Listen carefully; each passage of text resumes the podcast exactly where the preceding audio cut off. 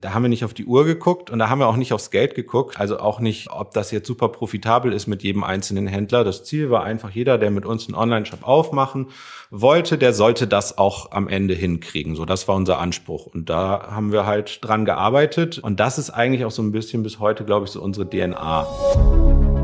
Diese Episode vom Handel 4.0 Podcast wird präsentiert von websitepiloten.de, deine Videokursplattform für Online-Marketing. Moin, ich bin's mal wieder, dein Malte Helmholt vom Handel 4.0 E-Commerce Podcast und heute habe ich hier einen ganz spannenden Gast, einen E-Commerce Vorreiter und zwar den Daniel Schnath von Gambio, der Gründer von Gambio. Und zwar hat er 2005 das deutsche Shopsystem Gambio mit einer riesigen Community gegründet und er ist sozusagen vom E-Roller China Importeur wollte sein eigenes Shopsystem haben, ist er zum Shopsystembetreiber geworden. Und das ist eine super spannende Geschichte. Also ich habe hier heute jemanden, der wirklich 16 Jahre in der Branche ist. Ich weiß nicht, wie es bei dir ist, aber ich bin auch nicht 16 Jahre im E-Commerce unterwegs. Ich habe vor 16 Jahren ja, ich beantworte es hier in einer Folge, was ich vor 16 Jahren gemacht habe. Auf jeden Fall kein E-Commerce. Es gibt spannende Fakten hier. Wie viel Auftragsvolumen wird über Gambio abgewickelt? Ähm, was wir heute vergessen, so ein bisschen zu erzählen, ist, dass Gambio, äh, da gibt es eine makabere Geschichte, die wollten mal in die USA expandieren, aber der Ansprechpartner in der USA, der wurde erschossen, leider kurz bevor es da zu einem Deal kam. Somit ist Gambio immer noch voll im deutschen Markt unterwegs mit einer großartigen Community. Und ich sage hier heute auch, wir haben keinen Gambio-Kunden. Es stimmt nicht, ich habe es nochmal recherchiert. Wir haben bei unseren Agenturkunden zwei Gambio-Kunden dabei. Mit denen habe ich dann auch nochmal, um Gambio hier gerecht zu werden, geredet und die sagen, sie würden definitiv bei Gambio bleiben. Und es stimmt auch mit der Community, die ist definitiv herausragend, weil es gibt nur den deutschen Markt. Es gibt da Mitglieder in der Community, die wirklich irgendwie 16.000 Kommentare schon beantwortet haben. Die genaue Zahl sagt der Daniel gleich nochmal hier im Podcast. Und es gibt noch viele weitere E-Commerce-Fakten, über die wir hier heute reden. Ich kann nur sagen, es ist super spannend, weil wahrscheinlich geht es dir genauso wie, wie mir. Ich habe zwar Gambio schon öfter mal installiert und mir eine Testversion auch aufgesetzt, um rumzuprobieren, aber man weiß immer nicht so richtig, wer steht am Ende dahinter und wie ist es dann bei einer längeren Zusammenarbeit. Läuft es dann wirklich immer so glatt? Sind die wirklich immer für einen da? Und was stecken da für Menschen dahinter? Und heute können wir, denke ich mal, so ein richtig gutes Bild davon bekommen, aus, aus welchem Land kommt Gambio eigentlich und aus welcher Stadt vor allen Dingen. Das werdet ihr hier heute auf jeden Fall rausfinden und werdet dann viel besseres Bild von Gambio haben. Und das war mir besonders wichtig hier und so habe ich auch meine Fragen, sage ich mal, hier heute gestellt, dass man wirklich ein geiles Bild von Gambio bekommt. Ich freue mich wirklich, dass Gambio hier zugesagt hat, weil wir hatten Gambio schon auf unserer Liste und die haben uns dann gefragt und das macht uns natürlich super stolz, dass Leute jetzt auf oder Shop-Systembetreiber auf uns zu kommen obwohl wir die sogar schon auf unserer Liste haben. Also wir haben momentan, ich glaube, fünf bis zehn Anfragen für unseren Podcast hier pro Tag. Das macht uns riesig stolz. Ähm, ihr dürft gerne Podcast-Anfragen stellen, auch hier als, als für Gastinterviews an podcast.dieberater.de. Und ähm, ja, genau, wir schauen uns das dann an, ob das hier in den Podcast reinpasst. Genau. Ich bin stolz, dass wir hier den Gambio-Gründer Daniel Schnarrt heute haben. Danke auch nochmal an Daniel, dass du hier dabei warst. Und jetzt für dich hier das Interview mit Daniel. Los geht's. Ich habe hier den Daniel Schnatt. Da musst du mir nochmal ganz kurz sagen. Schnatt oder Schnarrt? Schnarrt mit langem A. Okay. Das lassen wir auch so drin, weil es ist immer wichtig für Leute, dass sie wissen. Also es ist so ein bisschen PR für ein Unternehmen. Wie spricht man den? Gesch Ach so, du bist nicht Geschäftsführer. Da gehen wir jetzt mal direkt drauf ein. Du bist der Gründer, nicht der Geschäftsführer oder wie? Genau. Wie, wie ist da jetzt bei euch der Unterschied? Also, du bist der Visionär. ja, ich bin ich bin Visionär, genau. Ähm, ne, ich habe das Unternehmen gegründet zusammen mit äh, mit Nonito vor ja, das ist jetzt 15, 16 Jahre her. Also so 2004, 2005 sind wir dann so wirklich an den Start gegangen ähm, und damals war ich natürlich schon der Gründer, auch der Geschäftsführer. Das habe ich bis Mitte letzten Jahres gemacht. Dann sind wir den Schritt gegangen, dass ich gesagt habe, ich möchte gerne wieder mich mehr wirklich aufs Produkt kümmern. Du kennst es vielleicht auch, wenn du ein Unternehmen hast, äh, was wächst. Je größer das wird, desto weniger Zeit bleibt dir irgendwann einfach dich um das zu kümmern, worum es eigentlich gehen sollte, nämlich um das Produkt, um die Kunden, weil das Ganze drumherum einfach eben auch mitwächst, was ja auch dazu gehört. Und das war erstens nie was, was ich besonders gerne gemacht habe. Ähm, Zweitens nichts, wovon ich zumindest behaupten würde, dass ich es besonders gut machen würde. Was mir Spaß macht, ist wirklich E-Commerce. Also mit Händlern zu arbeiten, an Software zu arbeiten. Und dafür will ich einfach oder wollte ich einfach wieder mehr Zeit und Luft haben. Und die habe ich mir dann eben durch den Schritt besorgt, indem wir gesagt haben, okay, ich gehe aus der Geschäftsführung raus und kann mich fortan wieder nur um die Sachen kümmern, die ich gut und gerne mache. Okay, und wie ist dazu gekommen, dass du im E-Commerce gelandet bist? Als äh, ich habe gelesen, als 19-Jähriger hast du damit angefangen? Ja, ich, ich glaube, ich war sogar noch deutlich jünger. Ich glaube, 19 war ich, als ich dann mit Gambio angefangen habe. Tatsächlich mit E-Commerce habe ich schon äh, ein paar Jahre früher angefangen, eigentlich schon so mit 15, 16. Damals war das natürlich alles noch sehr, sehr in den Kinderschuhen. Ich kann mich noch dran erinnern, als dann irgendwann eBay kam. eBay hieß damals noch nicht eBay, das hieß Alando, wo ich gemerkt habe, okay, das ist ein super spannendes Thema, das interessiert mich. Und ich habe damals halt schon angefangen, neben der Schule gebrauchte Laptops zu verkaufen. Das war so das allererste, was ich, was ich verkauft habe, weil ich gemerkt habe, bei uns in der Stadt gab es so ein Kleinanzeigenmagazin, A bis Z hieß das. Da hat man halt alles inseriert und ich habe dann damals angefangen, Laptops einzukaufen, schon übers Internet, relativ günstig, so gebrauchte Laptops und habe die dann einfach über das über die Kleinanzeigenzeitung wieder verkauft, weil dort war es einfach viel teurer. Das war so das erste, was ich gemerkt habe, so mit 15, 16, was dann halt auch sehr gut funktioniert hat und da habe ich dann so ein bisschen Blut geleckt. Das erste Mal dann so richtig E-Commerce gemacht. Das waren dann muss dann so ein, zwei Jahre später gewesen sein mit einem Bekannten zusammen der aus dem Urlaub zurückkam und äh, Elektroroller äh, dort gesehen habe. Was ganz witzig ist, weil jetzt Elektroroller wieder ähm, der heiße der heiße Scheiß sind, aber das ist inzwischen halt fast 20 Jahre her. Und der kam aus dem Urlaub zurück und hatte halt so einen, äh, so einen wackeligen Elektroroller mitgebracht von irgendwoher und hat gesagt, ey, guck mal Daniel, das ist super cool und das gibt's hier überhaupt nicht. Lass uns die mal verkaufen. Und ja, da war ich vielleicht so 16 oder so. Und äh, er sprach nicht so besonders gut Englisch und, und kannte sich auch jetzt wenig aus. Er hatte einfach nur das Produkt und, und war äh, 15 Jahre älter als ich, hatte ein bisschen Geld, hat gesagt, ich, ich finanziere das, lass uns mal gucken, dass wir die Dinger hierher kriegen. Du musst dich da aber drum kümmern. Und das war dann im Prinzip der Beginn. Äh, da haben wir dann diese Elektroroller aus China importiert, äh, so richtig Harakiri, also ohne, äh, wie gesagt, ich war 16 oder so, ohne irgendwie einen blassen Schimmer davon zu haben, wie man jetzt Ware aus China importiert, haben wir das irgendwie einfach gemacht und hatten dann irgendwann einen Container voll mit Elektrorollern auf dem Hof stehen. Und dann ging es darum, die zu verkaufen. Und das haben wir dann anfangs über Zeitungsinserate gemacht. Und dann habe ich die Teile halt einfach ins Internet gestellt und habe mit einem Klassenkameraden damals noch zusammen einen Online-Shop aufgebaut. Und das war eigentlich so der ich würde mal sagen, die, die Keimzelle äh, dann auch von Gambio, weil ich selbst bin kein Programmierer, auch bis heute nicht. Ich wenn ich Code sehe, verstehe ich das so ganz grob inzwischen, aber ähm, ich kann es nicht selber und das war damals natürlich auch schon so. Und da habe ich halt gemerkt, wie schwierig das ist, einen Online-Shop aufzubauen. Ich hatte da den, den, den Kumpel bei mir aus der Klasse, der ein ganz guter Programmierer war, der das dann für mich gemacht hat oder mit mir zusammen. Und dann hatten wir irgendwann unseren, unseren kleinen Online-Shop. Das ist alles überhaupt nicht zu vergleichen mit dem, wie es heute aussieht, aber man konnte sich online unsere Roller angucken und die dann auch bestellen. Das war dann so der Zeitpunkt, äh, das haben dann auch viele andere Händler gesehen. Also wir haben das dann über so Auktionsplattformen und was es damals eben so gab, auch angeboten. Und da kamen dann schon äh, immer mal wieder irgendwelche äh, anderen Händler auf mich zu, die dann gesagt haben, ey Daniel, du hast hier doch diesen Online-Shop gebaut, das ist ja cool, das will ich auch haben. Das heißt, die haben sich am Ende viel mehr für unsere Roller, äh, für, für unseren Online-Shop interessiert als für unsere Roller. Und da ist dann so die Idee entstanden, dass ich gesagt habe, ja, okay, also es gibt anscheinend noch mehr Leute, so wie mich, die selber nicht, nicht entwickeln können und nicht programmieren können, aber trotzdem gerne einen Online-Shop haben wollen. Und wenn man es denen ermöglicht, auch ohne irgendeinen guten Freund, der Programmierer ist, einen eigenen Online-Shop an den Start zu bringen, das könnte funktionieren.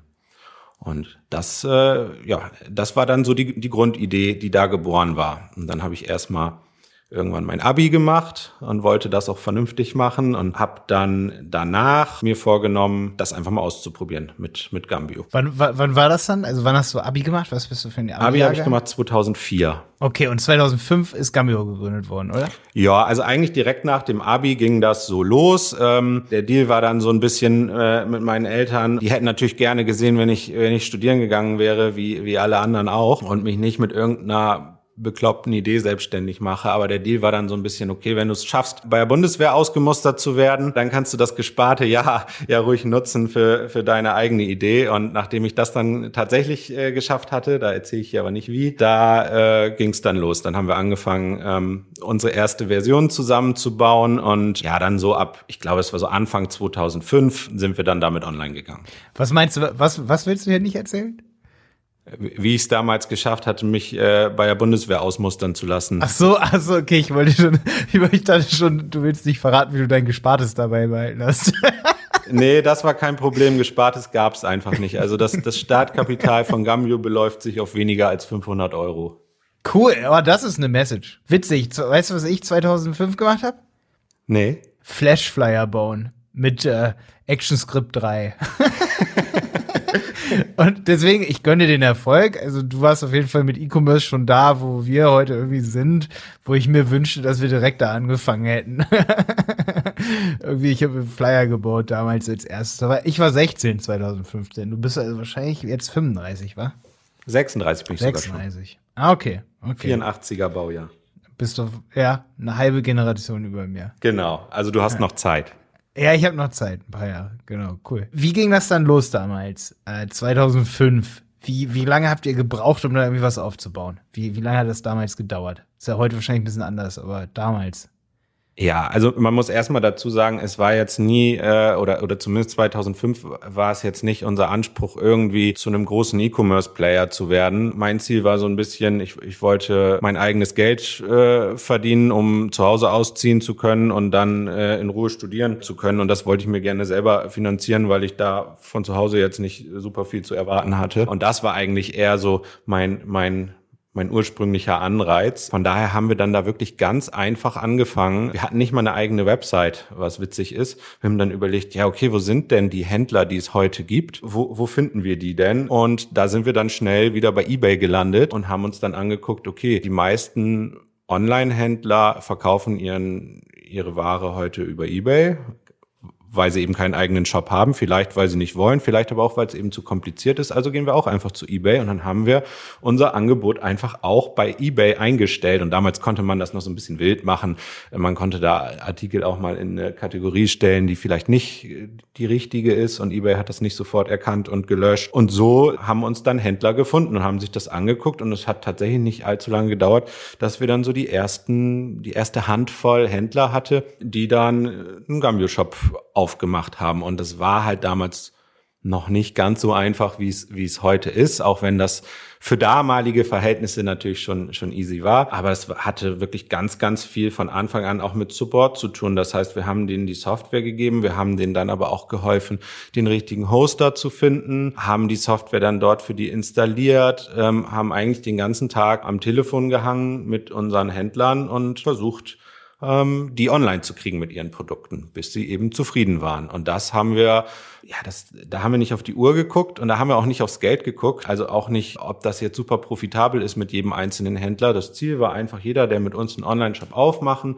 wollte, der sollte das auch am Ende hinkriegen. So, das war unser Anspruch. Und da haben wir halt dran gearbeitet. Und das ist eigentlich auch so ein bisschen bis heute, glaube ich, so unsere DNA. Das heißt, wir haben dann mit der Zeit halt gelernt, wie man es schafft, äh, auch profitabel mit kleinen Händlern zu geringen Kosten einen vernünftigen Online-Shop zu erstellen. Heute machen wir das ein bisschen anders natürlich, aber im Prinzip das Ziel ist das gleiche geblieben. Ähm, hast du da manche Menschen schon komplett durch, sag ich mal, bewegt? Also, dass du merkst, boah, da haben Leute es geschafft, durch unser System extrem erfolgreich zu werden oder ihr eigenes komplettes Unternehmen mit 100 Mitarbeitern gegründet oder wie auch immer oder 10 oder sogar sind so vielleicht doch größer als ihr geworden, so, ne? Also so, ihr als Shop-Systemanbieter? Gibt's da so, ja. so eine Story?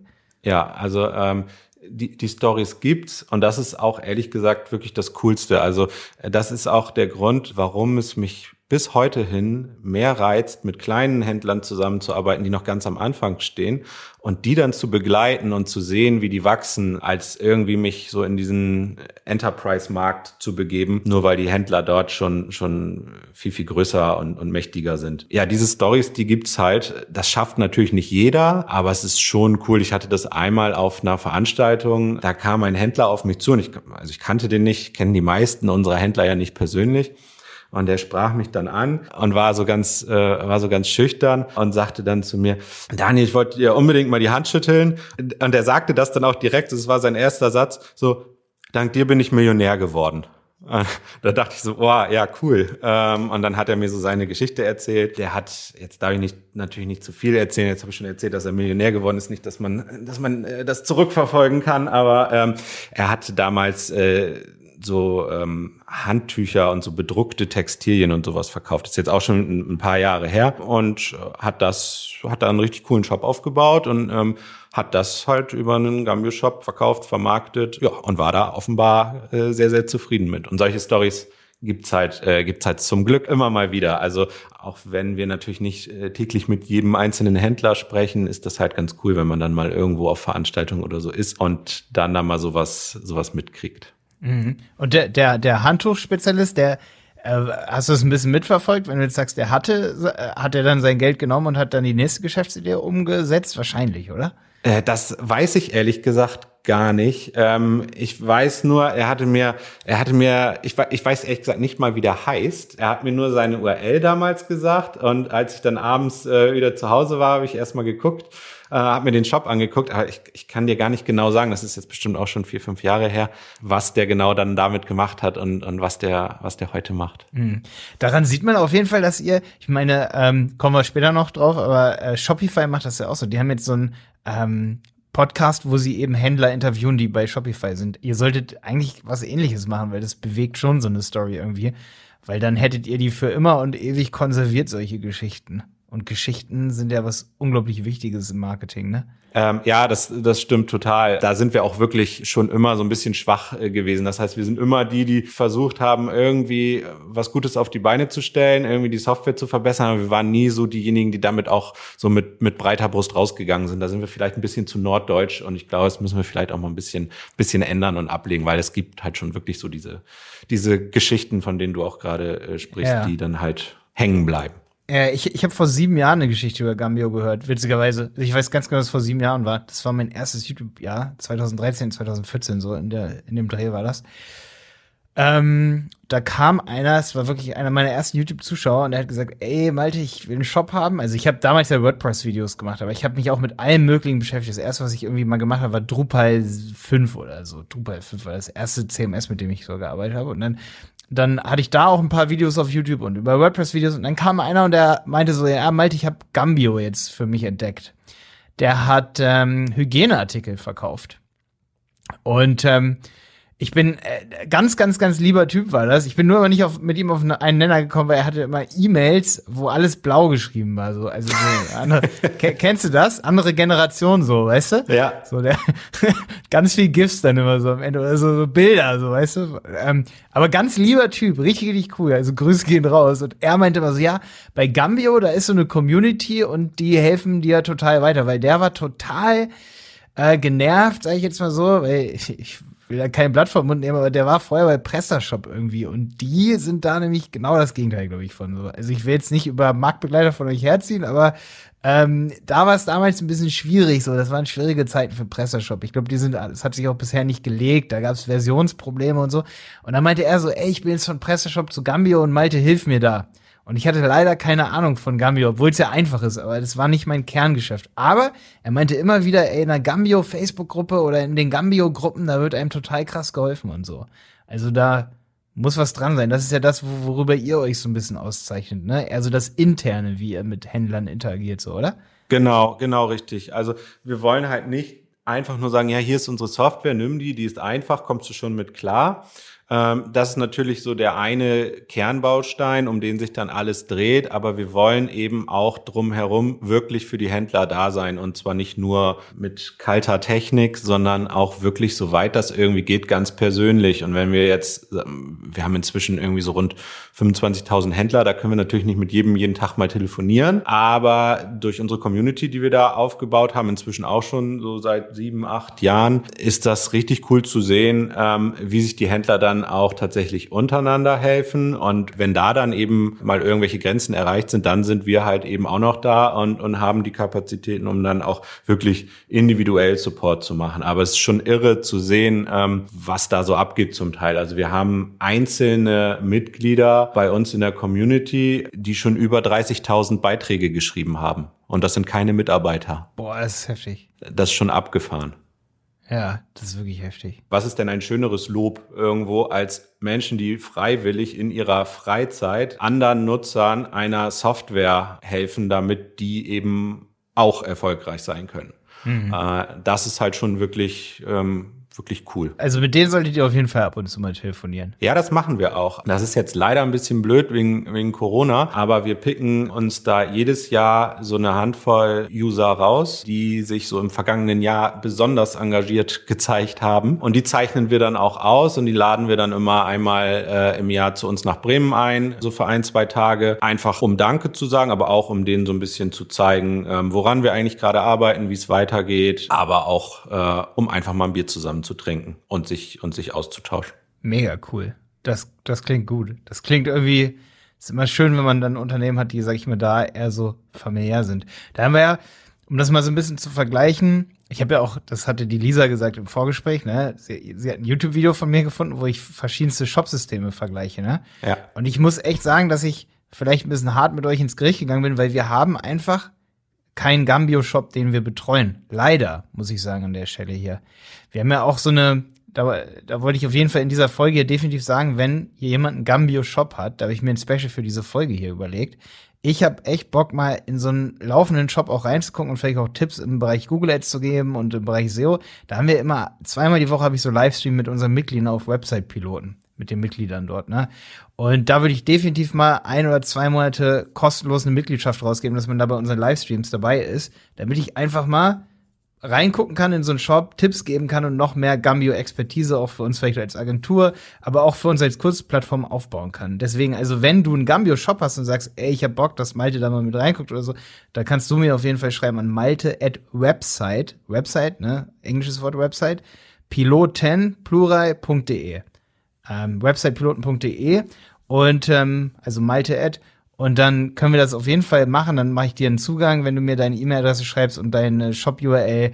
Und dann können wir uns gerne austauschen über deinen Shop. Und ich kann dir dann vielleicht auch mal zeigen bei unserer Mitgliedschaft und sagen, hey, das ist Gambio und kann vielleicht auch mal zeigen, wie man damit ein Feed-Plugin einrichtet oder so, so ein Google-Feed zum Beispiel und so, ne? Äh, weil das, das ist übrigens ein Problem, Daniel, bei uns. Wir haben super viel Expertise im Bereich WooCommerce aufgebaut oder im Bereich Shopware haben wir auch äh, zehn Shops, glaube ich, die wir betreuen, ähm, marketingtechnisch. Und wenn man dann keinen Gambio-Shop hat, ähm, dann ist es leider manchmal ein bisschen so, dass wenn man so eine Unwissenheit hat über so ein System, dann denkt man erstmal, es ist vielleicht jetzt nicht so cool wie Shopify oder so. Aber und da auf jeden Fall mein großes ähm, oder meine Aufforderung hier an der Stelle, ähm, da vielleicht mal echt reinzugucken, auch wenn man jetzt sagt, man hört überall Shopify ist so geil, Shopio, äh, Shopify ist das allerbeste. Das ist definitiv nicht der Fall. Also ich habe jetzt gerade einen großen Kurs gemacht über Shopify und Shopify finde ich auch echt gut, aber es ist nicht dieses, ähm, es ist so nicht der Fokus auf, äh, wir sind eine deutsche Shop-Plattform und das seid ihr ja. Das ist mega wichtig. Genau. Also muss man auch ganz klar sagen. Also Shopify macht da macht da einen super Job und ich glaube auch, dass wir da alle eigentlich von ähm, von profitieren werden, dass so ein so ein Player wie Shopify da jetzt auch in Deutschland aktiver ist, weil die ähm, ich glaube, die können durch ihre Marketing-Power vielleicht noch viel mehr Menschen dazu überhaupt bringen, sich selber zuzutrauen, einen Online-Shop aufzumachen und, und damit erfolgreich zu sein. Das ist nun mal ein US-Konzern, wobei US-Konzern ist, glaube ich, gar nicht richtig. Ich glaube, die kommen aus Kanada. Und deren Fokus ist natürlich nicht Deutschland, das ist ganz klar. Und da sehen wir auch wirklich ein USP von uns, weil das ist hier nun mal unser, unser Heimatmarkt und wir versuchen eben gerade auch, was so diese ganzen Rechte rechtlichen Themen angeht, hier wirklich immer vorne mit dabei zu sein ähm, und den Händlern eben möglichst schon Lösungen zu präsentieren, bevor irgendwelche neuen Gesetze in Kraft treten oder wenn es mal wieder irgendein Urteil zu einem Thema gibt, wo es dann eine, eine Gefahr für Händler gibt, irgendwo teuer abgemahnt zu werden, dass wir da eben möglichst schnell ähm, was rausbringen, womit man das für sich entschärfen kann. Hast du da ein konkretes Beispiel, wo du sagst, so, ey, das haben wir zum Beispiel, das hat jetzt kein, kein anderes Shopsystem so schnell umgesetzt wie wir? Ähm, also ich glaube, ein ganz gutes Beispiel war jetzt gerade äh, dieses Thema Mehrwertsteuerumstellung in Bezug da auf diese Corona-Hilfen. Mhm. Was ja erstmal, äh, was ja erstmal super klingt. Mehrwertsteuer wird gesenkt, hat aber viele Händler wirklich vor ganz konkrete Probleme gestellt. Ich habe auch, als ich das gehört habe, erstmal gedacht, naja, ist ja easy, ähm, senkt man halt die Mehrwertsteuer im Shopsystem, hat ja jedes Shopsystem dafür irgendwo eine, eine, eine Einstellung, den Mehrwertsteuersatz anzupassen. Aber wenn du jetzt einfach um, um zwei Prozent die Mehrwertsteuer senkst, hast du auf einmal vielleicht komplett krumme Preise im Shop und willst die aber glatt haben oder willst die immer auf einen vollen Euro gerundet haben oder irgend solche Geschichten. Ähm, da haben wir halt also wirklich innerhalb von wenigen Tagen, glaube ich, auch sehr mit der heißen Nadel ein, ein Tool entwickelt für die Händler, was es ihnen eben ermöglicht hat, diese Mehrwertsteuerumstellung äh, ganz schnell eben durchzuziehen und dann später auch wieder rückgängig zu machen, weil zum ersten, ersten war es ja, glaube ich, ähm, da ist es dann ja wieder zurückgesprungen, da, da war dann, ging dann das ganze Thema wieder rückwärts sozusagen. Ja, und dann haben wir diesen Mehrwertsteuerer, haben wir es genannt, äh, dieses Tool entwickelt was halt super angekommen ist bei den Händlern, weil auch viele Händler äh, erstmal gedacht haben, ja, ist ja nicht so wild, kümmere ich mich dann äh, fünf Stunden bevor es umgestellt wird drum und haben dann gemerkt, oh, da steckt der Teufel im Detail und waren dann super happy, dass sie dann gesehen haben, okay, da gibt's ein Tool dafür. Ja, da haben wir wirklich viele Nachrichten gekriegt von Leuten, die, die Danke gesagt haben. Das ja, war jetzt so das Letzte, was mir, was mir gerade einfällt, was gerade erst ein paar Wochen her ist. Mhm. Ich habe irgendwo einen Artikel übrigens von dir gesehen, wo du sagst, äh, andere Shopsysteme kochen auch alle nur mit Wasser. ja. Da dachte ich so, das trifft es ganz gut, weil selbst wenn jetzt mal Shopify völlig nach oben lobst, ich meine, die Usability von Shopify, die ist so äh, richtig, richtig, richtig gut. Also das ist alles super, super übersichtlich, aber dann habe ich zum Beispiel äh, die einfachsten Plugins wollte ich installieren, um irgendwie deutsche Rechtssicherheit zu implementieren. Da musste man wirklich an 30 verschiedenen Stellen seinen Template-Code modifizieren. Wo ich dann sage, dann kannst du ja keinen Shopify-Shop betreiben ohne Programmierer. Das geht dann ja schon mal eigentlich gar nicht. Ja. So, wo ich sage, so, es ist eigentlich das einfachste System, soll es angeblich sein, aber wahrscheinlich dann doch nicht in Deutschland. Also worldwide wahrscheinlich schon, aber für Deutschland haben wir dann echt so Spezialfälle, wo ich froh bin, dich hier heute zu haben. Ja, also da, da, das ist auch nach wie vor richtig. Es kochen am Ende, das ist aber überall so, es kochen alle nur mit Wasser. Die einen verkaufen sich vielleicht ein bisschen besser als, äh, als die anderen und äh, jeder hat dann so irgendwo Punkte, wo er wirklich besser ist, aber auch die Punkte, wo er vielleicht ein bisschen schwächer ist, über die man dann natürlich nicht spricht. Das trifft auf uns ganz genauso zu wie äh, auf Shopify. Am Ende geht es darum, die Händler wollen verkaufen äh, und müssen möglichst äh, wenig Steine in den Weg geworfen bekommen seitens ihrer eigenen Software, weil es werden von außen schon genug, genug Steine in den Weg gelegt. Und als Händler will ich mich doch nicht den halben Tag mit meiner eigenen Softwarelandschaft beschäftigen, sondern mit meinen Produkten, mit meinen Kunden. Und das ist einfach unser Job, äh, denen das so einfach wie möglich zu machen. Mhm.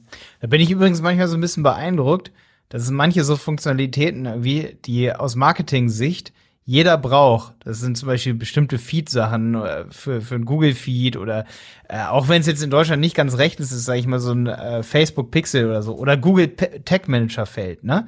Mhm. So alleine Google Tag Manager. Google sagt seit Jahren, nimm den Google Tag Manager, aber dass es für manche Dinge in Shop-Systemen extra Plugins braucht das finde ich manchmal ganz, ganz, ganz absurd, weil dadurch wird ja immer alles langsamer. Shopify wird langsamer. Also so, es gibt manche Dinge, die braucht jeder Marketer, damit du einen Shop nach vorne peitscht. Also da habe ich euch jetzt nicht wirklich im Detail drauf äh, überprüft. Das sehe ich bei jedem Shopsystem. Äh, bei Shopify sehe ich das, bei bei allen. Bei WooCommerce habe ich das schon oft gesehen oder selbst bei WordPress, bei so einem großen System sehe ich das so. Warum habt ihr denn kein Feld bei Default, wo ich einen Tag Manager einfüge? Es gibt einfach keinen Shop auf dieser Welt, der nicht den Tag Manager implementieren sollte oder will, so, weißt du, oder keine Website, sage ich mal, die das nicht tun will. Ähm, wie, wie priorisiert ihr das? So, was kommt für Features in so einen Kern rein und wofür brauchst Drittanbieter-Apps oder Plugins? Hm, ja, es ist, das ist wirklich immer ein schweres Thema. Zum einen ähm, möchtest du dein System natürlich grundsätzlich so schlank wie möglich halten.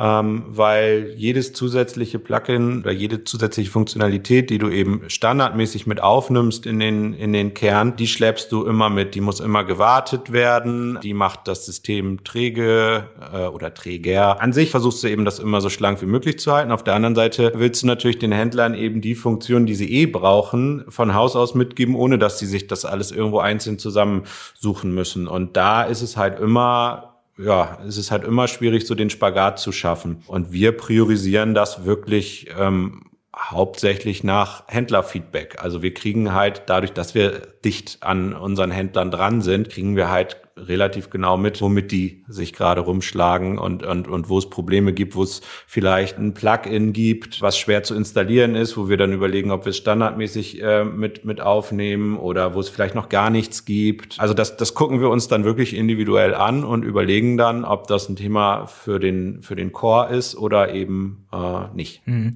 Wie weit seid ihr so im Bereich Cookie-Banner, sag ich mal? So, also was so die, die deutsche Gesetzgebung oder, oder was, was auch EU-DSGVO und so angeht oder opt, opt, ähm, Opt-in muss man ja jetzt sozusagen machen. Also wie seid, weit seid ihr da so im Vergleich, sage ich mal, zu anderen Systemen?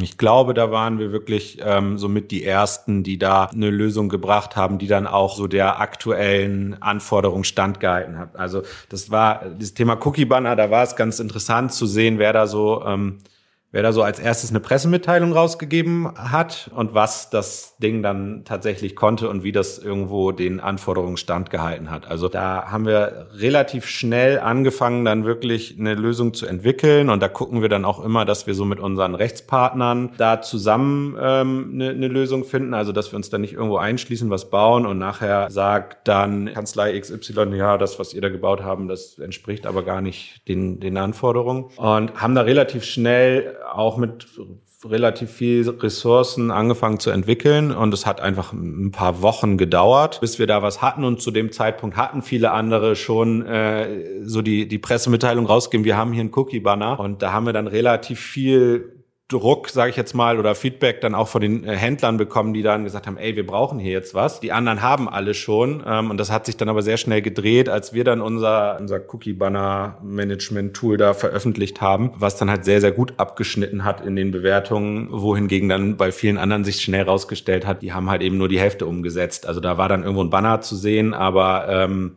mehr auch nicht. Ja, inzwischen muss man ja einzelne Cookies abwählen können, ne? Also genau, du musst Sachen. einzelne Cookies äh, abwählen können, du musst irgendwo einigermaßen äh, dokumentieren, du musst nachträglich noch ähm, auch wieder deine Präferenzen verändern können. Viele haben erstmal Cookies gesetzt und und und und äh, dann den Banner angezeigt. So, da war das Kind dann quasi schon im Brunnen. Wir haben halt wirklich geguckt, dass wir dann was bauen.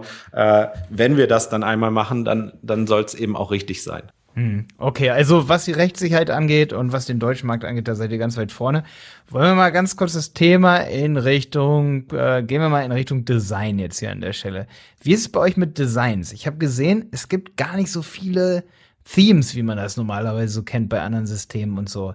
Ist es da, dass irgendwie weniger bei euch mehr ist? Kann das sein? Dass ihr euch wirklich auf einige Sachen, weil du hast mir auch ein paar Beispielshops geschickt und die sehen zum Beispiel alle komplett unterschiedlich aus.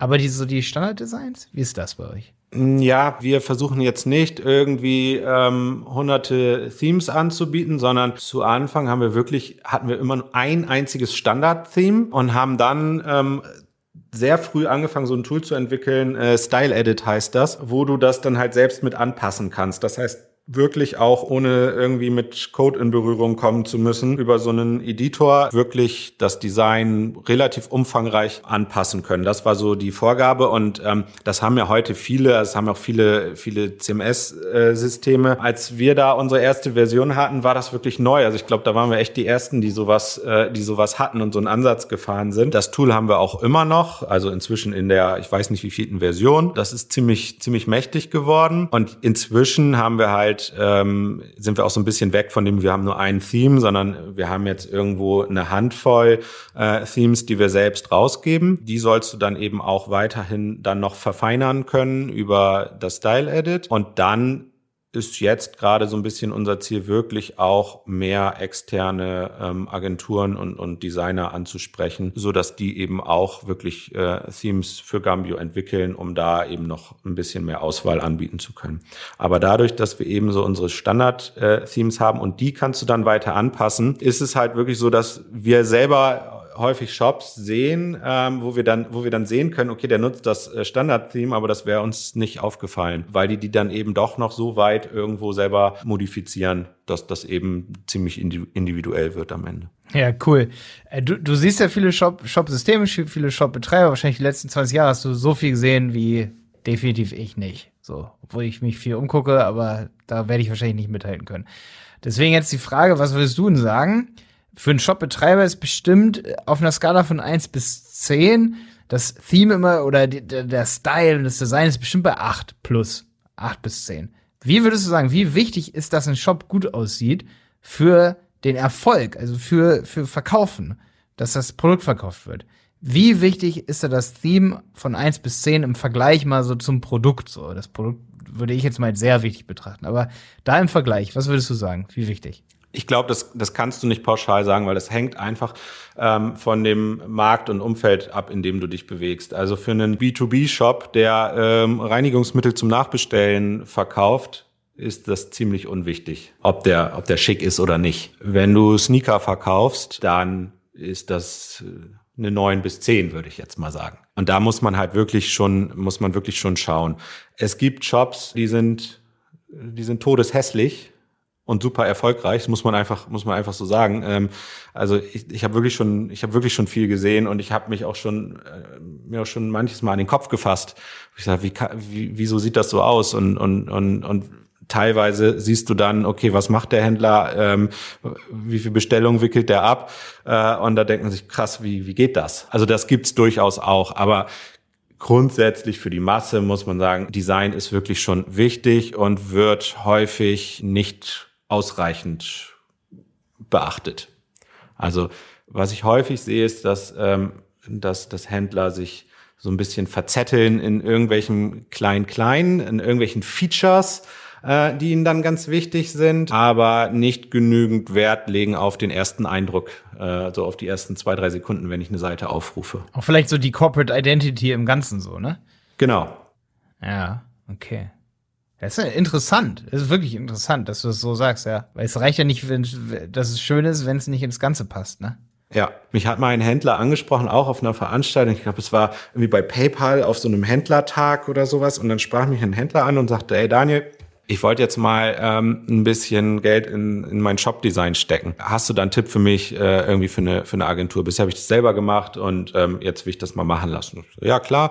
Ähm, habe ich den Shop aufgemacht. Okay, das sah wirklich, das sah wirklich furchtbar aus. Und ich dachte, ja, das ist so ein Händler, also so ein, so ein, typischer kleiner Händler eben, der jetzt auch nicht irgendwo äh, 10.000 Euro in die Hand nehmen will ähm, für, ein, für ein cooles Shop-Design. Und dann habe ich so überlegt, ähm, welchen, welchen Dienstleister ich ihm da empfehlen kann. Dann kamen wir so ins Gespräch und dann äh, hatte ich ihm einen empfohlen, ich weiß gar nicht mehr, was ich ihm gesagt habe, ich habe ihm dann da irgendwie so grob eine, eine Hausnummer genannt, womit er so rechnen äh, müsste. Und dann sagte er, ja, okay, ähm, ist mir aber auch eigentlich egal, was das kostet. Und dann habe ich, okay, dann habe ich ihn gefragt, was machst du denn an, äh, was machst du denn an, an Umsatz da mit deinem Shop? Und sagte er, ja, im letzten Jahr habe ich jetzt sechs Millionen Euro gemacht und das hat mich auch ein bisschen überrascht. Und ich glaube, ich muss da jetzt mal so ein bisschen was machen und kann das nicht mehr so, so nebenbei laufen lassen. Und ich dachte, krass, macht sechs Millionen Euro Umsatz, der hat irgendwie so, so so Zaunelemente oder irgend sowas verkauft. Ja, das äh, fand ich krass, weil der Shop war wirklich, der war wirklich hässlich und und äh, und nicht schön zu bedienen, aber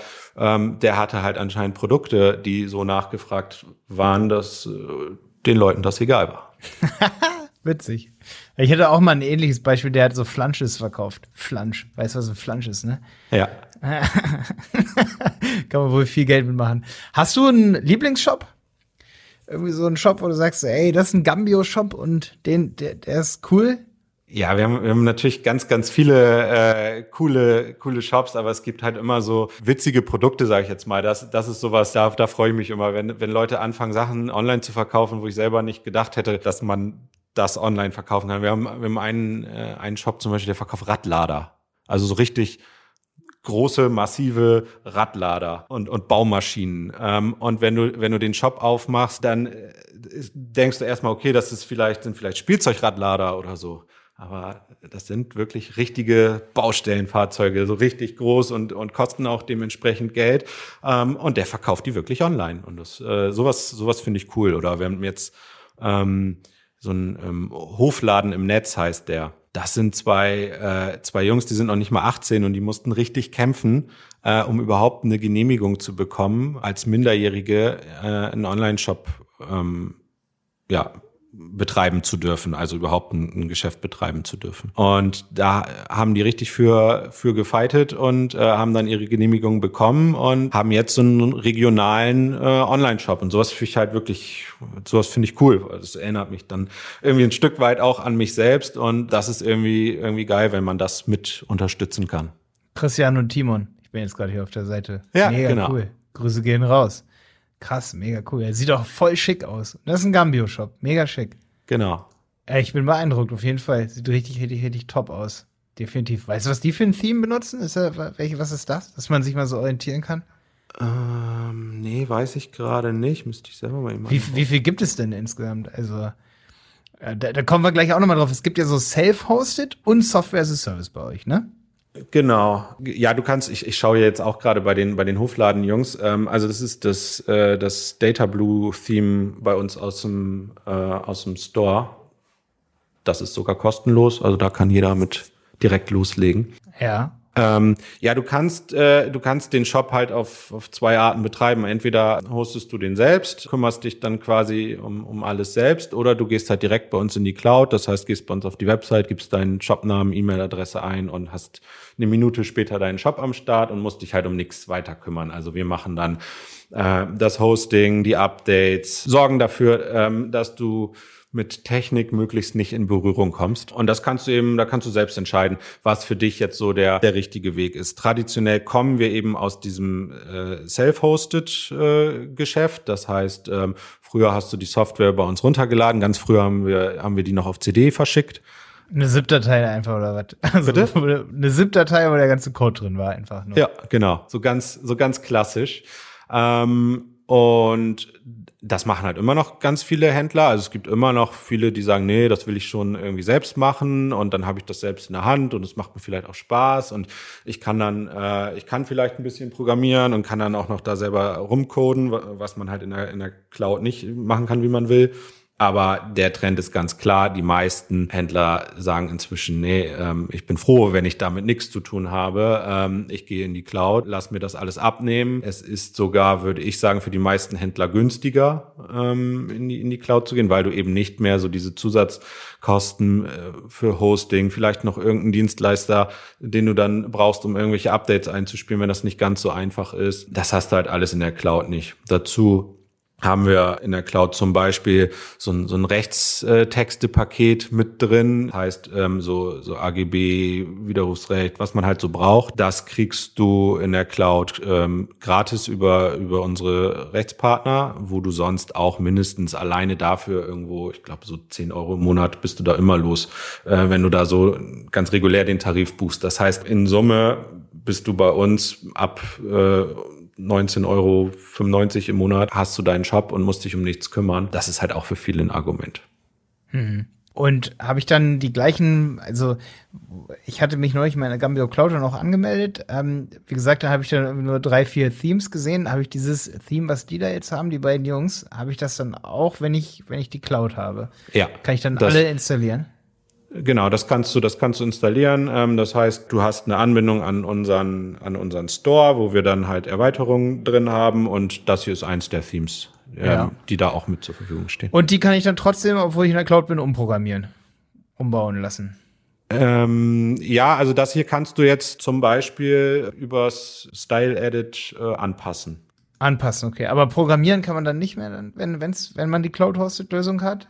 Eingeschränkt. Also du kannst bestimmte Sachen machen, aber du kannst jetzt nicht äh, dir eine einzelne Datei irgendwie runterladen und und die wirklich umbauen. Also es gibt es, es ist alles ein bisschen strikter, weil wenn jeder jetzt anfangen würde, ähm, da selbst im, im, im Coach äh, zu arbeiten, dann wäre das Ganze plötzlich wieder nicht mehr so richtig updatefähig. Das heißt, es, Ah ja, okay. wir geben sozusagen äh, Stellen und, und Wege vor, wie du Anpassungen in deinen Shop bekommst. Ja, und an die musst du dich dann eben halten. Wenn du es selbst hostest, kannst du, kannst du machen, was du willst. Kannst dir auch alles kaputt machen. Ja, ja. Wie, wie ist das immer so bei Salesforce? Nur weiterverkaufen darf man es nicht. Aber darf man das forken und weiterverkaufen? Oder wie darf, darf man das? Wie ist das bei, mit der Lizenz bei euch? Ja, also ähm, wir sind äh, komplett Open Source Ja. ähm, und du darfst alles machen, was dir die Lizenz erlaubt. Ja. Das heißt auch kopieren und weiterverkaufen oder, oder verändert oder wie? Ähm, ja, also auch das. Ähm, ich bin jetzt kein, ich bin jetzt Also kein will, will ich jetzt gerade nicht, aber das finde ich immer so beeindruckend, dass man das tun könnte, aber es keiner tut. Hm, Ja, also wir zum Beispiel haben das auch getan am Anfang. Ne? Wir haben nicht alles, äh, alles von, äh, von der Pike auf äh, selbst programmiert, sondern wir haben uns eine Basis genommen. seid eine ihr bei XT Commerce oder wo seid ihr? Genau, und XT Commerce wiederum basiert auf OS Commerce. Also es ist ja so eine, so eine endlose Kette, sage ich jetzt mal, ähm, die sich fortsetzt. Und immer, wenn du eine, wenn du eine Idee hast, dann kannst du das machen. Du musst halt natürlich inzwischen, also das war halt vor 20 Jahren einfacher oder vor 15 Jahren einfacher, als es heute ist. Ne? Ähm, wir, wir entwickeln ja auch weiter. Und wenn du jetzt als Neuling anfängst, äh, wirst du wahrscheinlich langsamer weiterentwickeln als wir. Das heißt, du musst schon eine sehr gute Idee haben, ähm, dich in irgendeine Nische reinbewegen oder irgendwas ganz grundsätzlich anders machen, was die Leute dann cool finden. Aber grundsätzlich ist genau das der Ansatz und die Idee von Open Source. Und das ist auch, was wir halt total unterstützen, weil da profitieren wir selber von. Äh, deswegen gibt es uns. Und man muss auch ehrlich sagen, das, das, das treibt uns ja auch an. Ne? Also wir müssen schon immer, immer weitermachen und immer besser werden. Sonst kommt irgendwann ein anderer und sagt, dann mache ich's. Ja, ja, das klingt cool. Finde ich das ist ein beeindruckendes Geschäftsmodell. Ist vielen, glaube ich, gar nicht so ganz klar. Dieser Open Source Gedanke so. Aber wenn man sich damit beschäftigt, das ist Wahnsinn eigentlich, dass ihr sagt, okay, nimm unseren Code. Aber keine Angst davor zu haben, dass es irgendwie, ne? Ist keine Angst. Das ist, das ist ja das Stichwort da. So nicht diese, nicht so reserviert. Es gibt auch andere Shop-Systeme, ähm, die eine gleiche oder ähnliche Basis haben wie wir, die äh, Teile unseres Codes äh, eins zu eins übernommen haben, äh, wo wir auch, äh, wo wir auch anfangs gesagt haben, oh krass, äh, da stecken jetzt, ich weiß nicht wie viele, wie viele hundert oder tausend Entwicklerstunden drin und die nehmen sich das jetzt und packen es bei sich mit mit rein. Ähm, so na, na, natürlich äh, schluckst du dann erstmal und denkst, okay, was was bedeutet das jetzt? Aber Ganz klar, also das ist das Game. Äh, und das ist auch gut so. Ähm, Ah, und ihr könnt ja jetzt gucken, wie die, sie, wie die das weiterentwickeln und könnt ja von denen dann sozusagen auch was abgucken. Ganz genau. Und, und, und, und so, äh, so wächst eben auch dieses, dieses Ökosystem. Und das ist, äh, das ist wirklich gut. Ähm, und das wollen wir auch weiter irgendwo unterstütz, äh, unterstützen und, und, und pushen, weil da glauben wir halt wirklich dran. Okay, hast du mal ein Beispiel? Wer irgendwie ein- hat euer Cookie Banner geklaut, euer Cookie Banner Management oder was, was wurde da? Nee, Entschuldigung, nicht geklaut, natürlich, ne? Aber Ich, ich, abgeschnackt. erstens würde ich jetzt keinen keinen nennen, weil äh, das ist dann irgendwie äh, klingt das klingt das blöd und es sind auch keine sichtbaren Funktionen. Es ist eher so eine so eine Engine, die äh, auf der man dann Mhm, so aufbaut. Frameworks, ne? Frameworks oder so. Oder wie, wird wie so ein Framework benutzt, sieht aber dann komplett anders aus, ne? Genau. Ha, okay. Voll geil. Ähm, ich pick mir mal jetzt hier eine Frage raus noch, die ich für an dich habe. Und zwar, um mal so ein bisschen in die Vision wieder reinzugehen. Ich meine, Corona wissen wir, hat so E-Commerce so ein bisschen beflügelt, ne? Aber wie sieht denn der E-Commerce-Markt für dich so die, die nächsten zwei bis zehn Jahre aus? Also wird der sich irgendwie verdoppeln oder, oder, oder wie siehst du das? Also, wie ist da so der, wie ist deine persönliche Einschätzung der letzten äh, 24, nehmen wir mal, der letzten Monate so und der nächsten Jahre? Wie siehst du das Ganze? Ähm, also ich traue mich da nicht so richtig was vorherzusehen, weil erstens ähm, liege ich häufig auch daneben mit meinen Voraussagen. Deswegen ist gut, sowas in meinem Podcast zu haben, Daniel. Ja, genau. Da kann man, kannst du es prüfen. kannst du mich dann in zwei Jahren noch mal mit der Nase draufstoßen. Yeah, Ähm. ganz fies. So, hier, zack, da ist es. Nee, das Falsch. ist so ein bisschen wie vor, äh, wie vor zehn Jahren. Äh, also es gibt ja bis heute jedes Jahr dann so, wirst du dann gefragt, so, ja, wo, was sind denn die Trends fürs, äh, fürs nächste Jahr? Und, und vor zehn Jahren fing das schon an, dass gesagt wurde, ja, Mobile. Äh, ab nächstem Jahr wird nur noch Mobile sein. Und es hat dann, inzwischen ist es ja so, äh, aber es hat dann tatsächlich noch fünf Jahre gedauert, bis es dann soweit war. Ähm, deswegen gerade so mit diesen Zeitangaben, ähm, ja, wäre ich, wäre ich vorsichtig. Was man aber ganz klar sieht, ist einmal, ähm, was die, was die Technologie angeht, das Thema Cloud natürlich. Also das ist ganz klar die, die Richtung, in die alles geht. Da wird es auch kein Zurück mehr geben. Und für die Händler, also ich glaube, es wird in, in diesem mittleren Segment, also nicht bei den ganz kleinen Händlern, sondern eher so bei den äh, bei der bei den mittelgroßen, ähm, da wird es irgendwann wahrscheinlich ähm, mal eine, eine Konsolidierung geben müssen. Ähm, aber ich glaube, es entstehen auch immer noch ganz, ganz viele neue Geschäftsmodelle, Nischen. Ähm, ich glaube auch, dass das immer spezialisierter werden wird, äh, auch weiterhin. Ich finde, das sieht man schon die letzten Jahre. Also ähm, wir haben vor, vor ein paar Jahren haben wir immer noch viele gehabt, die so einen Gemischtwarenladen angeboten haben und damit auch durchaus erfolgreich war. Das wird immer weniger oder, oder gibt es eigentlich kaum noch. Das heißt, ähm, die Händler werden immer spezialisierter. Und ich glaube, das wird sich fortsetzen. Und dann, was man durch Corona halt gerade sieht, ähm, es entstehen jetzt ganz viele so, so Mischmodelle, äh, also wo dann wirklich ähm, äh, stationäre Händler auch online gehen, wo es dann aber häufig nicht darum geht, irgendwo ähm, das Sortiment eins zu eins online anzubieten, äh, wie sie es stationär machen, weil damit sind die äh, mit den mit dem mit den Kernprodukten häufig auch gar nicht wettbewerbsfähig, weil das ist gar nicht deren Ansatz, da den besten Preis zu bieten oder so, sondern äh, da geht es dann häufig darum, einen eigenen Online-Shop eher auch zur, zur Kundenbindung äh, zu nutzen.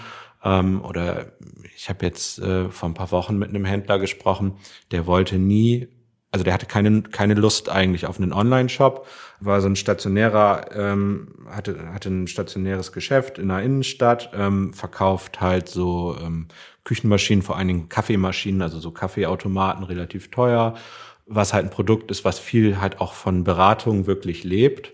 Das heißt, die Leute fahren dann am Samstag ähm, in die Stadt und kaufen sich eine Kaffeemaschine für 1500 Euro. Und dafür fährst du halt auch gerne mal mit dem Auto in die Stadt und suchst dir einen Parkplatz. Und äh, selbst ich mache das für so ein Gerät, der sonst, ich kaufe mir alles online, aber für sowas, das gucke ich mir dann, da will ich dann auch mal drei nebeneinander stehen haben und vielleicht einen Kaffee probieren, ob der mir schmeckt. Das kann ich halt, ähm, das kann ich halt online nicht. Das heißt, seine Kaffeemaschinen, die verkauft der weiterhin regional, also vor Ort. Aber wenn es dann darum geht, irgendwelche Zubehörteile, irgendwelche Schläuche für irgendwelche Milchaufschäumer, die du regelmäßig austauschen musst oder irgendwelche Reinigungstabletten und so ein Kram, Dafür hast du halt nicht unbedingt Bock, äh, dann wieder samstags in die Innenstadt zu fahren, dir einen Parkplatz zu suchen, nur um da, ähm, um da dir so einen Schlauch zu kaufen. Und sowas verkauft er jetzt halt online ähm, und richtet sich damit aber vor allem eben an die Kunden, die vorher stationär bei ihm gekauft haben. Der hat natürlich nichts dagegen, wenn du für deine Kaffeemaschine, die du woanders gekauft hast, bei ihm dann die Ersatzteile kaufst. Aber in erster Linie sieht er das als Service für seine Kunden, wo er sagt, hier hast du die Kaffeemaschine und guck doch mal äh, in meinen Online-Shop. Das heißt, wenn du irgendwelche von diesen Verschleißartikeln brauchst, brauchst du nicht etwa her, extra herkommen, bestellst du dir einfach direkt online, schicke ich dir nach Hause, musst du dich nicht drum kümmern. Und sowas ähm, sowas entsteht immer mehr. Das heißt, das ist halt auch wirklich getriggert durch Corona, wo dann viele ein bisschen gezwungen sind und, und waren, dann doch noch mal was Neues auszuprobieren. Und viele von diesen Händlern merken jetzt selbst, dass das gar nicht unbedingt alles so, äh, so schlecht sein muss. Und da wird, glaube ich, vieles hängen bleiben. Ja, cool. Ja, ich war neulich auch mal, als ich im Wald war, habe ich ein Brainstorming gemacht, was man so gründen könnte, womit man viel Geld verdienen könnte, so als junger Gründer auch, oder womit man schnell einen Hebel hätte. Und da habe ich auch gemerkt, dass so Kompatibilitätsprodukte oft sind wo man, wie bei Kaffeemaschinen, wie du sagst, ich bin dann auf die Idee gekommen, äh, Mountainbike-Kettenschaltungen oder Rennrad-Kettenschaltungen und sich nur auf die Schaltungen konzentrieren. Es gibt mhm. zwar viele coole Anbieter so im Netz, so R2-Bike, die sind zum Beispiel hier in Dresden oder Bike24, aber wenn du direkt, ich sag mal, wie so ein Blocksystem eigentlich hat, äh, hast, ne? Ähm, wo du dann sagst, das kannst du ganz clever damit kombinieren, dann hast du es ein bisschen günstiger, hast sozusagen Shimano vorne, hinten SRAM oder irgendwie sowas oder eine, die, ne? Weißt du, was ich meine? So mhm. Kompatibilität, da hast du dann gleich so Content-Marketing dabei. Dann sagen die Leute, ah, das bestelle ich ja direkt da, weil da weiß ich, das ist genau das Ritzel. Weil beim anderen ist da irgendwie die Herstellerangabe anders, da bin ich mir nicht sicher, ob es passt. Also sozusagen wie so ein Packaging von kompatiblen Produkten.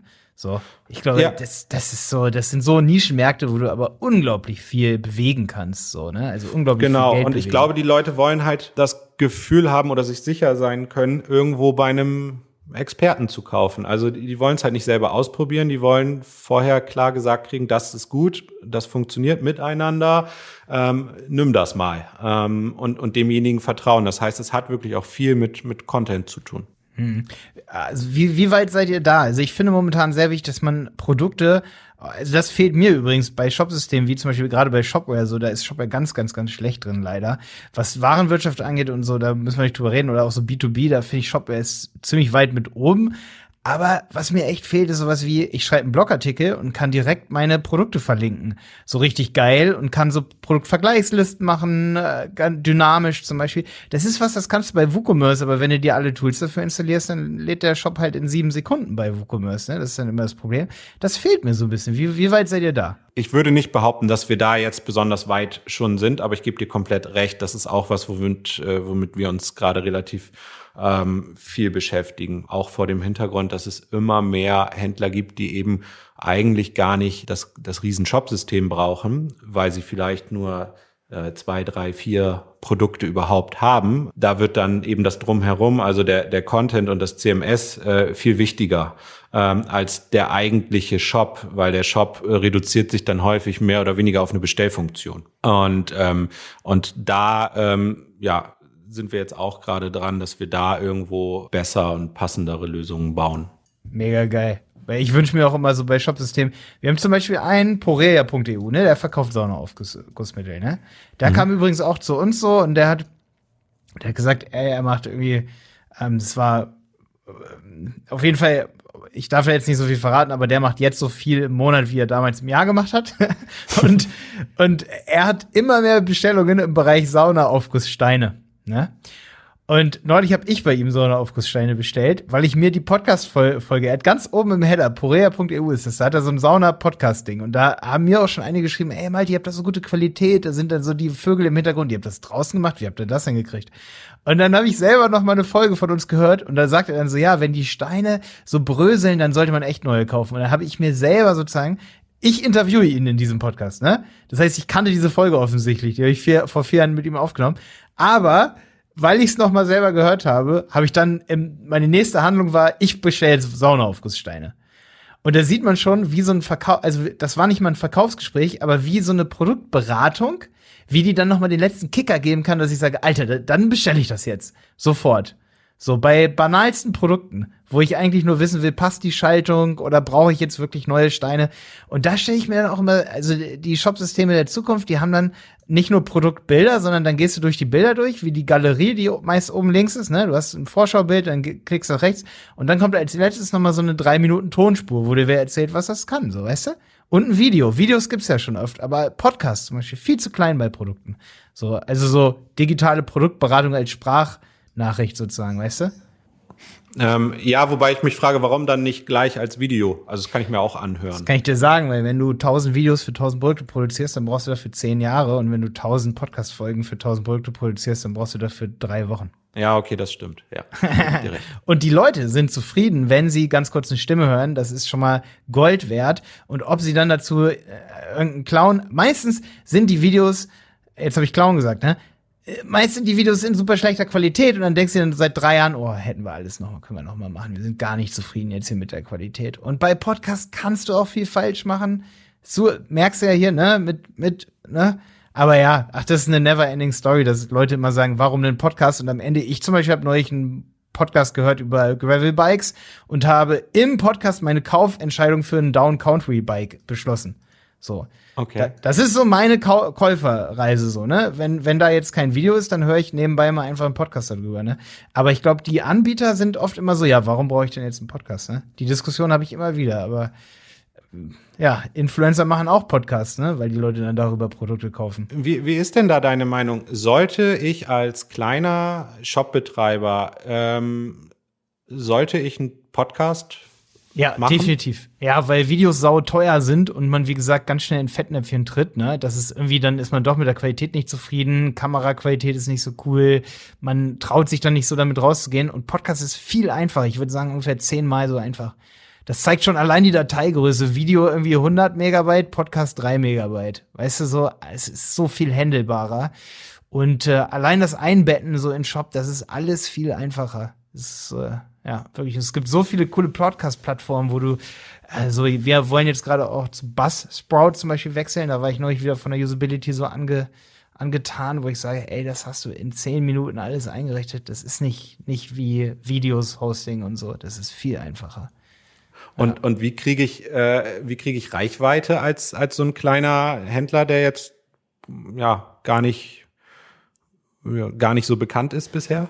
Äh, da reden wir dann halt echt über PR, ne? Also das ist dann eher so, dass der Podcast ja den, den Value hat, dass, ähm, dass ich den bei mir im Shop ja einbette dort, wo er jetzt richtig ist. Und da schwebt mir immer vor, dass es auch eigentlich auf der Produktseite ist, aber prominent. Also dass ich eigentlich, das ist ja das Geile an so einer Audio äh, Einbettspur, ne? Du hast ja eigentlich nur so einen Player, der ganz dünn ist, den kannst du eigentlich immer so einmal horizontal unter Produkt und Beschreibung oder unter die Pro das, dem Produkt mit dem Preis. Weißt du, ist ja oft immer so segmentiert. Unten hast du eine Beschreibung, oben rechts hast du Preis und links daneben ist das Produktbild. Und dann kannst du zum Beispiel so einen horizontalen Player dahin machen. Genau dort, wo derjenige sich fragt, ist das jetzt das richtige Produkt? Und dann würde ich es aber auch nicht Podcast nennen, sondern eher so digitale Produktberatung, so, weißt du?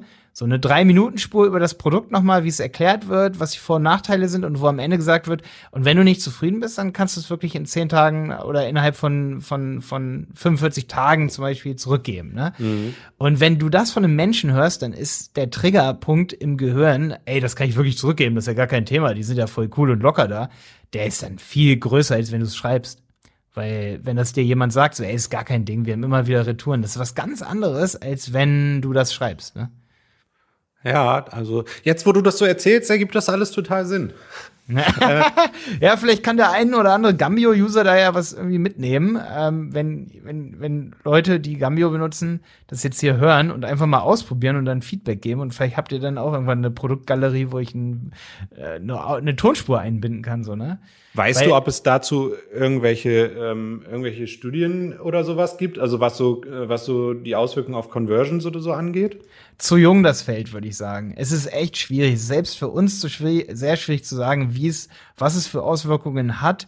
Ähm, alleine die Podcast-Statistiken sind sehr, sehr, sehr schwierig auszuwerten bei auch Spotify und so. Da muss sich der Markt echt noch entwickeln, weil du siehst echt nur schwer, wie lange haben die das gehört, kaufen die dann, du weißt, wie es ist, EUDSGVO, Cookie-Tracking, alles sehr schwierig und ja. Da muss ich echt sagen, da ist der Podcast-Markt leider witzigerweise noch nicht so weit, wie die Benutzer eigentlich sind, so, ne? Weil die Benutzer, die schicken sich WhatsApp-Nachrichten und sagen sich ja auch ohne Video, ey, das Produkt ist cool, kauf das mal. Und dann freuen die sich, weil dann können sie das in anderthalbfacher Geschwindigkeit dann abspielen. Kann ja auch die neue WhatsApp Beta. Da ging direkt erstmal bei uns in der Gruppe hat sich jeder so gefreut über solche Features, die so banal klingen, ne? ja. So ich hasse das. Sprachnachrichten. Ich liebe sie. Viele lieben sie. ich weiß.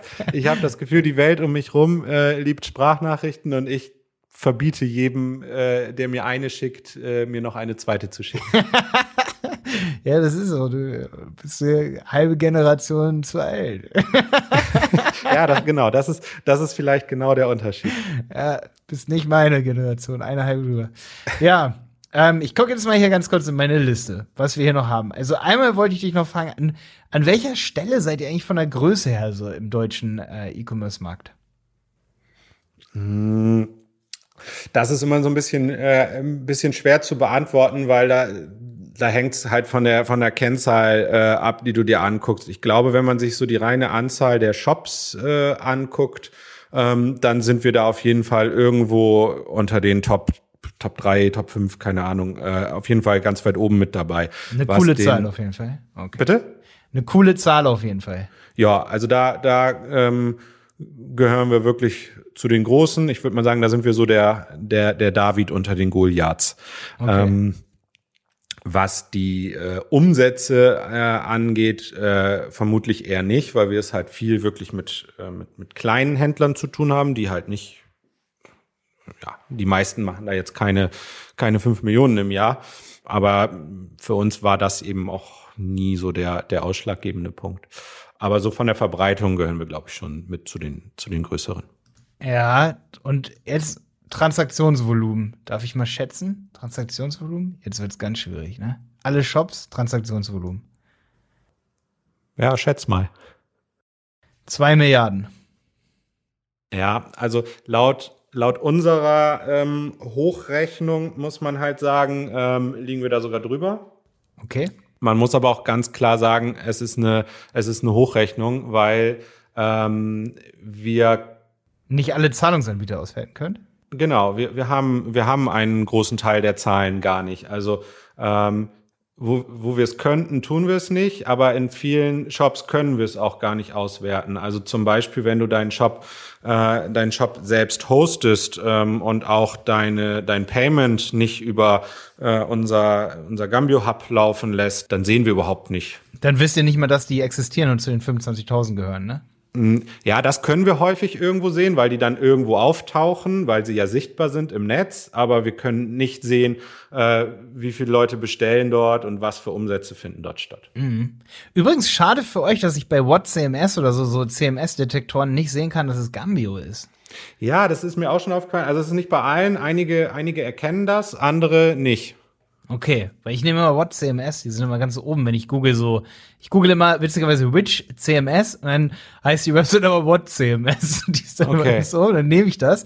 Da habe ich vorhin mal drei, vier durchlaufen lassen, da steht immer PHP mit Apache. Also nicht, okay. nicht Das ist Echt? schade, weil wenn ich jetzt einen Shop cool finde, ne, dann jage ich ja. den ja durch so ein System, ne? Der, äh, den den kenne ich aber auch gar nicht. Ähm, musst du mir vielleicht noch mal eben schicken, dann schaue ich mir das mal an. Das kann ich mal an. Ja, das kann ich ich schaue meistens bei BuildWith. Ah, okay. Okay, dann probieren wir das nochmal aus, so, ne? Ja, ja da, also die, die erkennen uns, aber da sind häufig äh, die, die Zahlen irgendwie Quatsch, beziehungsweise schwanken von einem Tag auf den anderen so unglaublich, dass irgendwas da manchmal nicht stimmen kann, aber. Ich hau da jetzt mal hier den Shop raus, den hast du rein, den hast du mir geschickt, seenot-retter.de. Die sollen cool sein, sagst du. Die sind super Shop. cool. Ah ja, hier, Language German E-Commerce Gambio. Ja, kann er. Kann er. Okay. Das, das konnte der WhatsApp also irgendwie nicht. Hm, der sagt Apache. Okay, also ist ja nur das Serversystem. Das sagt dann ja nicht, welches, welches Shop-System. Okay. Äh, Transaktionsvolumen hast du mir jetzt noch nicht beantwortet. Ja, also genau kann ich es dir nicht äh, sagen, aber ähm, ich würde sagen, wir liegen da über den über den zwei Milliarden, die du gesagt hast. Weit oder was? Oder vier oder was? Also so ein bisschen drüber, oder? Äh, ein bisschen drüber. Okay, gut. Gut geschätzt, ne? Ja, nicht schlecht. okay, wie viele Mitarbeiter seid ihr jetzt? Also ich meine, dann seid ihr wirklich, also das ist ja, seid ihr auch ein attraktiver Arbeitgeber, ne? Das, das hoffe ich, dass wir ein attraktiver Arbeitgeber sind. Ich, ich glaube ja, zumindest ähm, wachsen wir und äh, werden selten verlassen. Äh, das ist ja immer ein ganz, ganz guter Indikator. Ähm, wir sind jetzt so knapp 60 Leute hier in Bremen. Okay, in Bremen. Und wenn ich jetzt irgendwie woanders bin, äh, Oldenburg oder so, kann ich dann auch bei euch arbeiten oder nicht? Nee, wir nehmen nur gebürtige Bremer. Ähm, Verarsch mich nicht. also, aber, also ich müsste schon nach Bremen kommen, aber ich darf aus Oldenburg kommen, oder? Du darfst von überall kommen, ähm, auch, auch weiter als Oldenburg durchaus. Bis Corona ähm, solltest du in der Lage sein, hier äh, dann auch regelmäßig im, im Office zu erscheinen. Jetzt so äh, sind wir inzwischen seit äh, über einem Jahr im Prinzip im, im Homeoffice. Das heißt, wir haben es wir haben es so ein bisschen freigestellt ähm, für die Mitarbeiter. Wer möchte, kann auch mal ins Büro kommen. Ich sitze jetzt auch zum Beispiel gerade im Büro, aber keiner muss, ähm, was dazu führt, dass durchaus auch nicht alle äh, hier sind. Wir haben, wir haben auch international Mitarbeiter, die aber dann hier in Bremen gewohnt äh, haben. Ich glaube, einige davon, ich weiß es ehrlich gesagt gar nicht so genau, die sind zum Beispiel jetzt dann gerade gar nicht in Bremen, sondern sind wahrscheinlich irgendwo wieder nach Hause geflogen. Also da sind wir im Moment sehr, sehr flexibel. Da wird sicherlich sich in Zukunft auch ein bisschen was verändern, was so unsere Politik diesbezüglich angeht, weil Corona eigentlich einfach auch zeigt, was, was möglich ist. Also was funktioniert gut remote, was vielleicht nicht so sehr. Ähm, und da ähm, müssen wir halt mal sehen, wie das danach so weitergeht. Mhm. Und, und fühlt man sich, du fühlst dich bestimmt auch bei euch wohl, oder? Also ist, ist das, wenn man bei euch arbeitet, so, seid ihr ein geiler Arbeitgeber? Was gefällt dir so am meisten bei euch? So im eigenen Team? Ja, ähm, ja. ich weiß, schwierige Frage. Ja, ne? das ist jetzt natürlich, fragst du, fragst du eigentlich den Falschen. Ähm, ich sag natürlich, ja, ist alles, ist alles mega geil. Ich frag ähm, trotzdem. Bitte? Ich frage das trotzdem jetzt. Genau. Es ist ja auch einfach alles mega geil. Nein, also ich glaube, es ist schon wirklich ein richtig cooles Team, äh, was wir hier haben. Wir sind super divers aufgestellt. Also wir haben hier wirklich verschiedenste Nationen, Geschlechter, Ansichten äh, im Unternehmen und kommen alle hervorragend miteinander klar. Ähm, wir sprechen hier Deutsch und Englisch. Es ist sehr familiär, finde ich. Also auch im Vergleich so zu anderen Unternehmen, wo ich dann ab und zu mal reingucke, freue ich mich immer. Ich, ich komme immer gerne zur Arbeit. So, das ist ja eigentlich so das, äh, das Beste, ähm, Gefühl, was man so haben kann. Ja, wir achten halt wirklich drauf, dass es möglichst familiär bleibt, auch wenn wir natürlich immer weiter wachsen und man nicht mehr mit jedem mittags zusammen isst, weil es einfach zu viele sind. Aber wir gucken schon, dass wir uns das irgendwo beibehalten und, und so dieses Menschliche, was wir eben auch ähm, nach außen transportieren wollen gegenüber unseren, unseren Shopbetreibern, dass wir das vor allem auch nach intern äh, uns, uns erhalten, weil ich glaube halt nicht daran, dass du etwas nach außen transportieren kannst, was du im Inneren nicht bist. Und da gucken wir halt schon, dass das hier wirklich äh, ein angenehmes Arbeitsklima ist und bleibt. Ähm, und wir haben halt, wir haben so Sachen zum Beispiel, wir haben so eine Kochgruppe hier, äh, was wir irgendwie von, von ein paar Jahren mal eingeführt ähm, haben. Das heißt, Damals irgendein ein Azubi hat das, glaube ich, als Abschlussprojekt gemacht. Der hat dann so ein Tool gebaut intern, um, um hier ähm, um hier äh, gemeinsames Kochen zu planen. Also das werden dann quasi so Rezepte eingestellt, gesagt, dann wird das und das gekocht, äh, wer will teilnehmen, äh, dann kannst du dich da eintragen, äh, dann sind ein, zwei Leute zuständig, das dann zu kochen. Die Ware dafür wird online bestellt, ähm, je nach Teilnehmerzahl und dann wird hier äh, gekocht und gemeinsam gegessen und das findet eigentlich so jeden Mittag statt. Also das ist jetzt nicht so eine einmalige Sache, sondern wirklich eigentlich jeden Mittag bis halt Corona, aktuell leider natürlich nicht.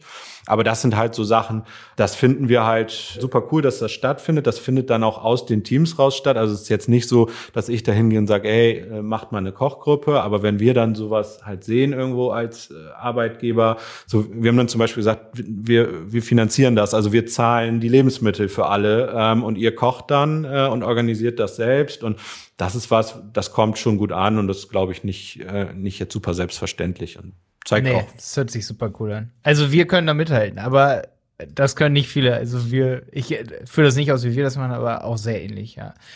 Ähm, mega cool. Was, was jetzt, die letzten Fragen jetzt, was habt ihr so für Abteilungen, wo ich arbeiten könnte bei euch? Du könntest bei uns in der Entwicklung arbeiten. Also es gibt verschiedene, verschiedene Entwicklerteams für verschiedene Bereiche, aber das ist eigentlich so ähm, unser unser größter, unsere größte Abteilung, wenn du es so sagen willst. Ähm, das heißt, wenn du ein, wenn du ein guter Entwickler bist ähm, und, und, und wirklich Bock hast, äh, was zu reißen im E-Commerce, dann ähm, bewirb dich auf jeden Fall äh, bei uns, egal woher du kommst, egal welche Sprache du sprichst, egal was du vorher gemacht hast interessiert auch keinen, ob du studiert hast. Da interessiert uns wirklich nur, ob du ein guter Entwickler bist und ob du uns das zeigen kannst. Ob du nun studiert hast oder wo du vorher gearbeitet hast, ähm, gucken wir uns natürlich alles an, gar keine Frage, aber ähm, es ist für uns nachher nicht, ähm, nicht entscheidend. Wenn wir glauben, ähm, dass du gut bist und, und was in dir sehen, ähm, dann bist du auf jeden Fall äh, bei uns herzlich willkommen. Dann natürlich genauso wichtig bei uns der Support, also eben ja der direkte Kontakt zu den Händlern, sowohl äh, am Telefon, per Mail, in der Community. Auch da suchen wir immer nach, nach guten Leuten. Was das muss heißt, ich da können? Bitte? Was muss ich da können? Ähm, du solltest Menschen mögen und du solltest, äh, wenn es geht, auch zumindest so ein gewisses Grundverständnis äh, haben, was Entwicklung angeht, weil da, da hilft es dann schon manchmal, wenn man, äh, wenn man auch selber Entwickler ist oder da zumindest ein bisschen ein Gefühl für hat. Und das Wichtigste ist aber tatsächlich, ja, dass du gerne wirklich mit Menschen, mit Shopbetreibern arbeitest, wenn du vielleicht selber sogar schon mal irgendwo ein, eigenes E-Commerce-Business irgendwie gehabt hast, ist das noch cooler. Ähm, auch ein paar Leute im Team und äh, da merkt man dann einfach, da ist dann natürlich das, das Verständnis nochmal ein anderes. Also wenn, äh, wenn dir dann ein Händler erzählt, wo, wo es gerade hakt und du hast das selber vielleicht wirklich schon mal selbst, äh, selbst erlebt und gemacht, dann kannst du ihm da wahrscheinlich noch einfacher und besser helfen, als wenn es ange angeeignetes Wissen ist, irgendwo über Dokumentation oder so. Also nicht alle, die bei euch arbeiten, sind sozusagen nur Entwickler. So, ihr habt auch welche. Nein, wir haben auch noch äh, ganz normal hier ein, ein Backoffice, ähm, aber wir versuchen das schon alles ähm, so, so schlank wie möglich zu halten und ähm, so viele Mitarbeiter wie möglich sollen direkt am, am Kunden oder am Produkt oder beides arbeiten. Also das ist wirklich immer so die Devise äh, gewesen. Ja, okay. Also jeder, jeder neue Mitarbeiter, der hier anfängt, ähm, äh, arbeitet bei uns auch immer erstmal eine Zeit lang im Support. Also auch wenn du hier in der Buchhaltung anfängst, da ist manchmal bisschen schwierig für die Leute, äh, aber das ist total wichtig, weil wir wollen, dass jeder weiß, worum es hier eigentlich geht, nämlich um die um die Shopbetreiber. Und dann musst du dich auch mal ans Telefon setzen und mit den Shopbetreibern sprechen und versuchen, ihnen zu helfen oder zumindest ihnen Hilfe ähm, zu vermitteln. Und das ist ähm, ja, das haben wir auch von Anfang an so gemacht und das werden wir auch so beibehalten, ähm, weil das schlägt sich dann auch in der in der Buchhaltung durch, weil auch da hast du am Ende ist es halt ein Händler, mit dem du zu tun hast hast, der irgendein Problem hat mit, mit seiner Rechnung oder was weiß ich. Ähm, aber es ist wichtig, dass du weißt, äh, in, in welcher Situation befindet der sich gerade und ähm, muss ich es ihm jetzt, äh, keine Ahnung, äh, muss ich muss ich ihn jetzt im Weihnachtsgeschäft nerven oder hat das vielleicht noch zwei Wochen Zeit? Wenn du wenn du ein Gefühl dafür hast, in welchem Umfeld du dich bewegst, dann ist das glaube ich immer gut. Mhm, danke. Ja, ihr habt es gehört. Ähm, Gambio ist auf jeden Fall ein sehr familiärer Partner, würde ich mal sagen, im deutschen E-Commerce, wenn man seinen eigenen Shop aufbauen möchte. Und es scheint auch wirklich ein guter Zeitpunkt zu sein, um was zu starten. Der E-Commerce-Markt wächst und es gibt immer mehr Nischen, die sich irgendwie auftun. Und deswegen danke, dass du hier warst heute, Daniel. War ein sehr, ein sehr entspannter, eine sehr entspannte Unterhaltung. Vielen, vielen Dank für die Einladung, dass ich da sein durfte. Das hat äh, super Spaß gemacht und äh, ich nehme auf jeden Fall dieses Podcast-Thema mal mit, weil da, ähm, ja, das habe ich bisher nicht so auf dem Schirm gehabt. Das, das könnte wirklich äh, was Spannendes sein, auch für viele unserer Händler. Finde ich cool. Und äh, ich glaube, ich hätte mit der Folge hier auch schon sehr viel. Also ich würde mich super freuen, wenn irgendwann mal jemand bei euch ist, der sagt, okay, ey, ich arbeite jetzt hier bei Gambio und ich habe euch durch den Handel 4.0 Podcast gefunden. Vielleicht kannst du mir dann da mal in ein, zwei Jahren Feedback geben, weil es werden echt immer mehr, die unseren Podcast hier hören und die Wahrscheinlichkeit ist ja irgendwie da, ne? Ja, also wer sich, wer sich jetzt bewirbt, äh, schreibt es bitte unbedingt äh, in, die, in die Bewerbung mit rein ähm, und, und, und landet dann vielleicht auch ein bisschen weiter oben auf dem Stapel. Ja, wenn die bei Spotify das ein bisschen besser ausbauen, dann weiß ich auch bald, wie viele Leute aus Bremen unseren Podcast hier hören. Das kann ich dir leider jetzt nicht sagen, wenn du da in der Woche nachfragst. Also, aber ja, bald werden wir bessere Statistiken dafür noch haben. Davon gehe ich aus. Ja, ciao, mach's gut, Daniel. Hat mir viel Spaß gemacht. Vielen Dank, mir auch. Der Handel 4.0 Podcast ist eine Produktion von Die Berater Online Marketing. Mehr Infos zum Podcast und unserer Agentur findest du auf www.dieberater.de. Bis zum nächsten Mal.